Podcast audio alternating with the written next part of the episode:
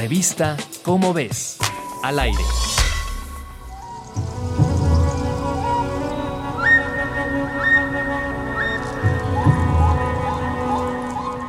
Para los mayas, las semillas de cacao eran un regalo de los dioses, las cuales utilizaban también como moneda.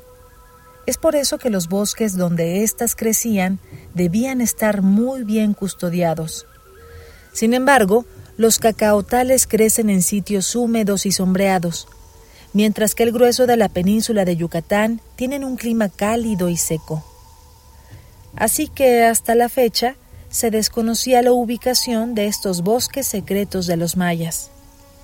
Pero investigadores de la Universidad de Brigham Young en Utah, junto a otras universidades de Estados Unidos y del Instituto Nacional de Antropología e Historia, así como de la UNAM, parece que han encontrado la respuesta.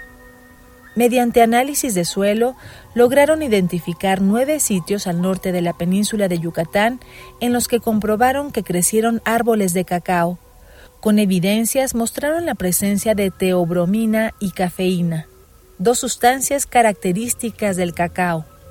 Los resultados de la investigación fueron publicados en el Journal of Archaeological Science Reports y abre una nueva puerta para aumentar nuestra comprensión sobre la sociedad maya.